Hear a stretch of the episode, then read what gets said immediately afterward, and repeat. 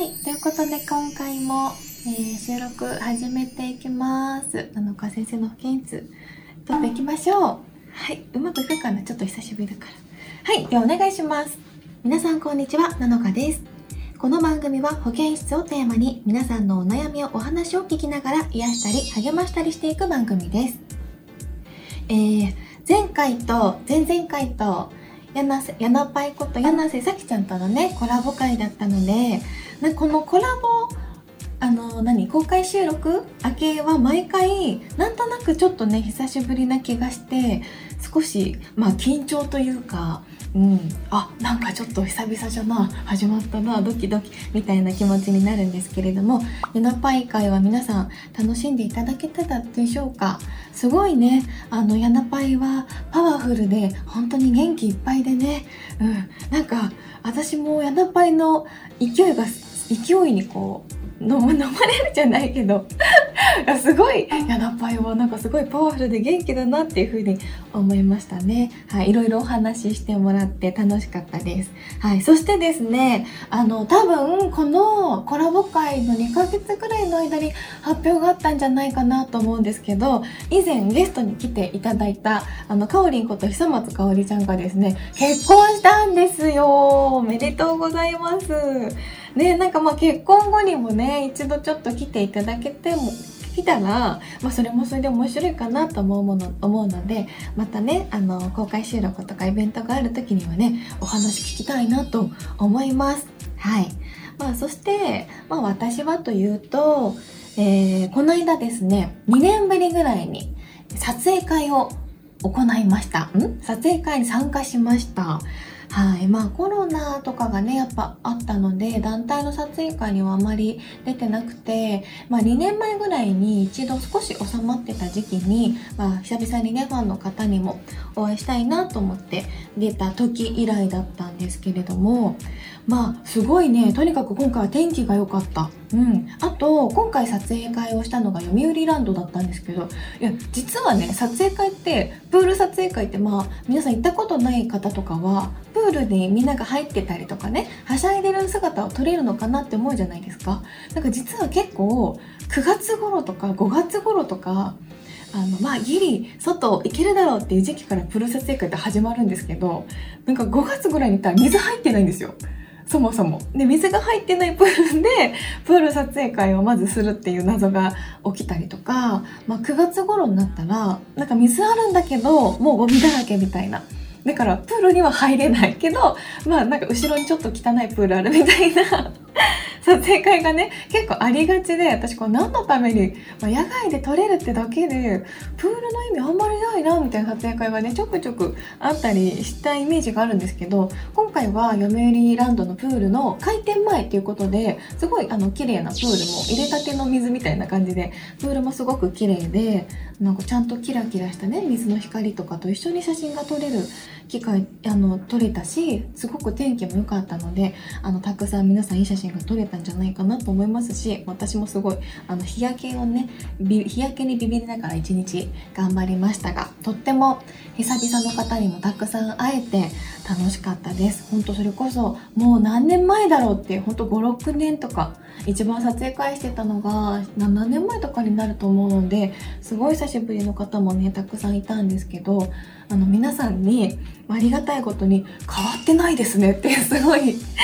驚きの言葉とお褒めの言葉をいただいたので、あ、なんか現状維持のためにね、日々頑張っててよかったなと思いました。まあ久々だったのもあってね、少しちょっと始まりからお話長くなってしまいましたが、始めていきましょう。えー番組では皆様からのメッセージを募集しています。メールの宛先はサイトの右上にあるメールの宛先はサイトの右上にあるメッセージボタンから送ってください。皆様からのお便りぜひお待ちしています。それでは、七日先生の保健室、今日も最後までお付き合いください。この番組はラジオクロニクルの提供でお送りいたします。はい。ということで今回も皆様メッセージありがとうございます。メッセージ読んでいきながら、はい、お話ししていきたいなと思います。それでは、えー、よいしょ。ラジオネームこいちさん、ありがとうございます。えー、七日先生、こんにちは。こんにちは。いつも楽しく聞いています。嬉しいことがあったので報告します。お、なんでしょう。えー、先日、ラジクロの七日先生のプロマイドを初めて購入させていただきました。お可愛くてセクシーでそれだけで十分嬉しいのですが、なんと当たりのサイン入りブロマイドが入っていたんです。しかも2枚も。おー、本当ですか。そんなにたくさん書いてないから、すごいですね。はい、えー、今年の方は全て使ってしまった感もありますが、ブロマイドを飾ってこれからもナノカ先生を応援していきたいと思います。ナノフェスの成功をお祈りしてます。頑張れはい、ということでありがとうございます。ブロマイドもね、買ってくれてありがとうございます。結構ね、あのすごく出来がよくグラビア編とかもねいろいろ撮っていたので楽しんでいただけていて何よりですありがとうございますそしておめでとうございますはいそして、えー、ラジオネームまるちゃん田中先生こんばんは。お夜書いたんじゃなはい、こんばんは、えー、大変お恥ずかしい話なのですが、はい。私は子供の頃よくゲップが出そうになると、ガウという動物の鳴き声のような声を同時に発して遊んでいました。えー、どういうこと？ゲップが出そうになるとガウって言ってるってこと？ほうほうほう、えー、その時の癖がすっかり身についてしまい大人になった今でもゲップが出そうになると無意識のうちにガウと言ってしまうとんでもない人間が出来上がってしまいました。今でもやってしまうんですね。はいはい。えーとまたいつの頃からか仕事が終わって家に帰り持っていたカバンを机の上に置いた瞬間思わずやれやれだぜという言葉が口から漏れてしまいます。その姿はまるで、ジョジョの奇妙な冒険の主人公である空城城太郎が乗り移り、自己制御できなくなって、無理やり言わされているかのようです。人の癖というのは恐ろしいものですね。ということで、野中先生が思わずしてしまう癖などありましたら、ぜひ教えてください。はい、ということで、これ観察してたらだいぶ愉快な方ですね。面白いんだけど。はいはい、なるほどね。私はねまあでもくしゃみは光でよく出るけ、まあ、癖とかじゃないし結構突っ込まれるのはなんか私あのふいふとした瞬間に英語のリアクションをしちゃうんですよね。あ、おー、ノーとか、ワオみたいな。これは多分、いつからかわからんのんじゃけど、多分癖ですね。たまに突っ込まれます。もうだいぶ仲いい人とかの時にしか多分出ない家族の前とかでしか出ないんですけどあでもやっぱふとした瞬間に出ますね。バラエティとかとかでも。うん。なので「おー」とか「おーノー」とか。なんか最近治った気がする。最近言ってない気がするな。あとはそうですね、まあ、の昔ねプロフィールにも書いてたんですけど「ま、癖はぶりっ子です」って書いてたぐらいなのでなんかこう仕草のこうぶりっ子はもう癖ですね。本当に。それもなんか癖になったのもなんかテレビとか漫画とかまあこう見ててあ可愛いなって思う人の真似を日々しててそれがこう染みついて癖になったって感じですね。だから昨日今日でできたぶりっ子じゃないんですよ。これはもうなもう何年も生きてきた生きてきてもう染みついたぶりっ子なのでもうこれは私ですね。はい。なのでまあ癖みたいになっております。うんうん。なんかほ聞いてみようかな人に。私の癖。わからんわ。広島弁は別に癖じゃないけんな。はい。はい、えー、そしてでは次行きましょう。えー、ラジオネーム月之助さん、えー、七日先生おはようございます。すごい、今日、こんにちは、こんばんは、おはようございます。みんな帰ってきた時間にね、やってくれてるんでしょうね。はい、ありがとうございます。おはようございます。先生に相談があります。それは脱毛についてです。私は髭を脱毛しようかと思っています。現在は毎朝10分以上かけて髭を剃っています。大変。この毎朝の時間のロスやお肌へのストレスがなくなるんだったらやってみようかなとずっと興味を持っているんですが、痛そうとかお肌に異常が出たらどうしようと考えてなかなか決断できません。えー、最近は男性は髭はもちろんいろんな場所の脱毛が流行ってますよね。先生は仕事から脱毛に詳しいかと思います。まあまあ、うん。アドバイスをぜひお願いします。そして痛みに耐えられるように、温かい励ましの言葉を待っています。先生はツルツル男子の方がお好みですが、あまあ別にどっちでもいいんですけどね、お洋服とか、うん、考えたら、まあ、ある程度脱毛してた方が、まあ、着やすいのかなとか思いますね。短パンとか半袖とか。うんうん。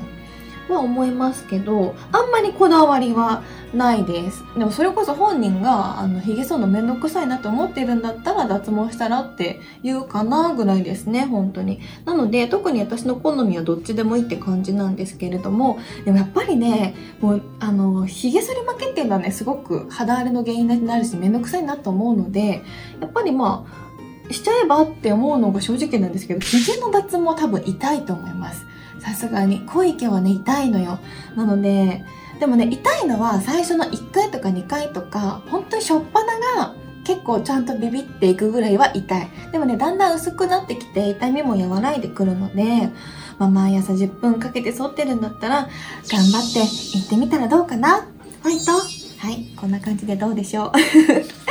はいでは次々行きましょう、えー、ラジオネームピーちゃん。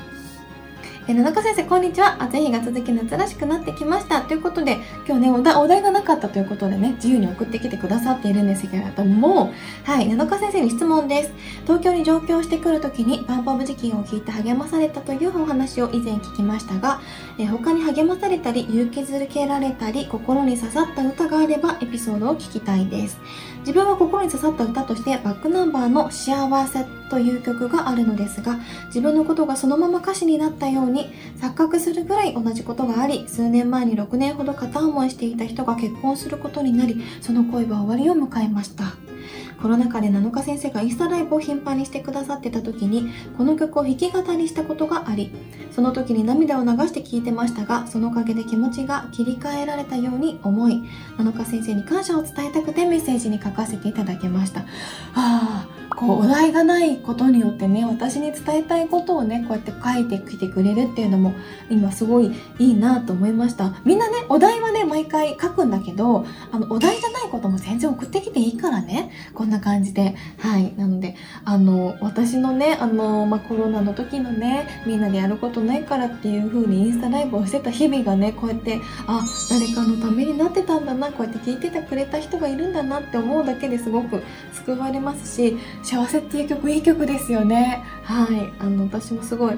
カラオケだとねちょっとキーが合わせづらくて歌いにくかったりもするんですけどよく歌う曲です。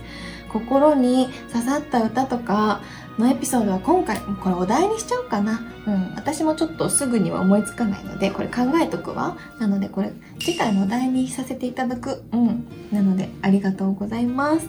はい。そしてですねえー、ちょっとこれ読み切れるかな。えー、ラジオネームチロルさん。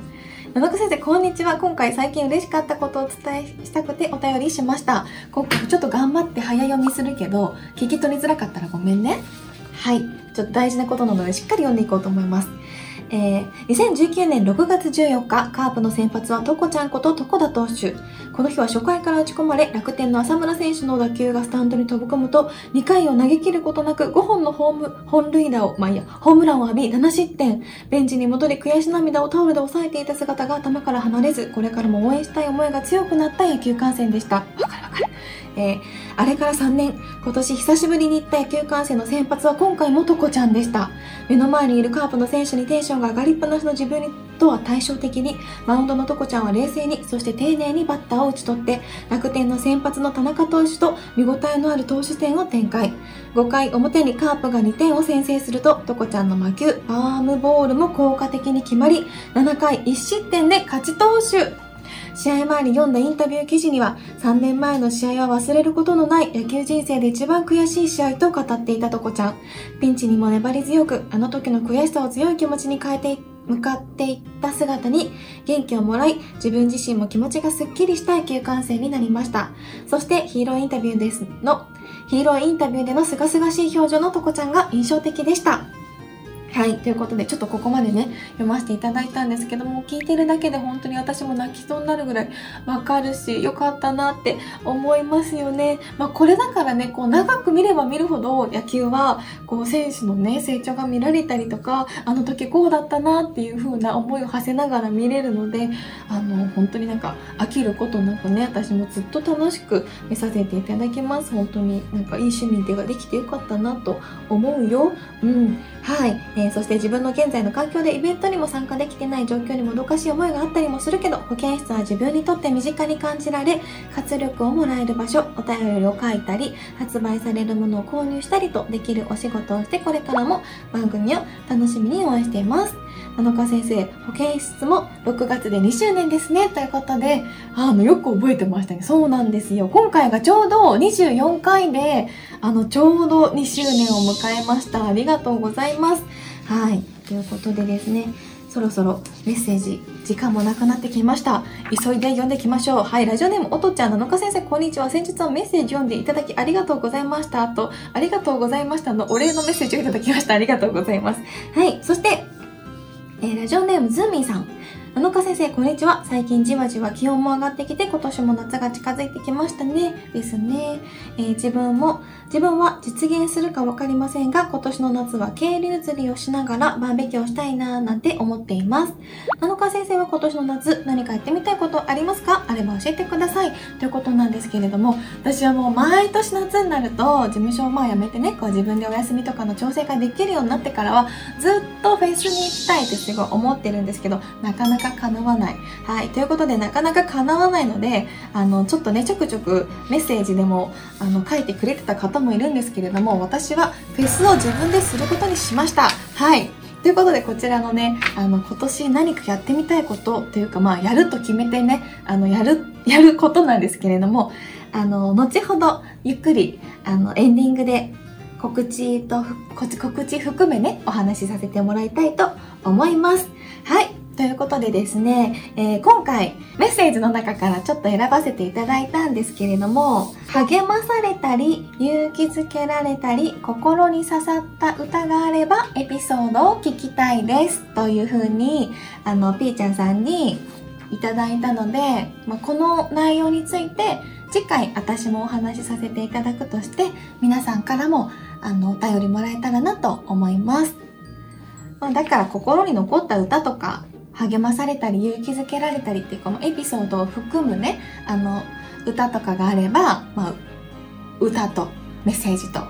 エピソードと含め、はい、送っていただけたらなと思います。どうぞ来、来週、ん？次回もメッセージお待ちしております。どうぞよろしくお願いします。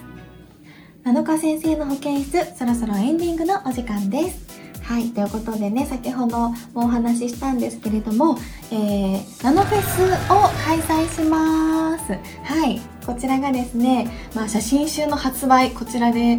あの発売させてもらいます。そしてですね、あの、こちら今回写真集にテーマソング をつけてすごい謎なイベントなんですけどねあのこれぜぜひあのツイッターからリンクで飛んで読んでみてください、まあ、とにかくあのイベント会場では前回の写真展の時みたいに作品の展示もされておりますし、まあ、前回の写真展の時に言ってたのはパンフレット的な簡易的な本だったんですけれども今回は別でちゃんときちんとあのカチッとした写真集もあの発売しますしそこでミュージックビデオだったりメイキングの映像も流れてますしあのテーマソングをね一緒に作ったのでそこの作品のリンクしてる感じとかあの雰囲気も会場の雰囲気とかもね一緒に楽しんでいただけたらなと思います。こちらが7月の放送日が、えーと、配信日がね7月の13日であのイベントが明日の7月の14日から7月の16日となっております。16日にはねアフターパーティーとして7日のバースデーパーティーも行いますのでぜひぜひ来ていただけたらなと思います。本当にあの新しいチャレンジなのでぜひ皆さん楽しんでください。そしてまああの遠方の方でねまだ来れない方もいらっしゃると思うのであのグッズの発売がネットでも行われるので皆さんぜひチェックしてみてください。はい。ということでこちらでお時間ですね。はい。えー、それでは7日先生の保健室今日はここまでとなります。ここまでのお相手は今はナノフェスのもう準備で毎日てんてこまいぐらい忙しいです。な7日がお送りしました。また次回お会いしましょう。バイバーイ。この番組はラジオクロニクルの提供でお送りいたしました。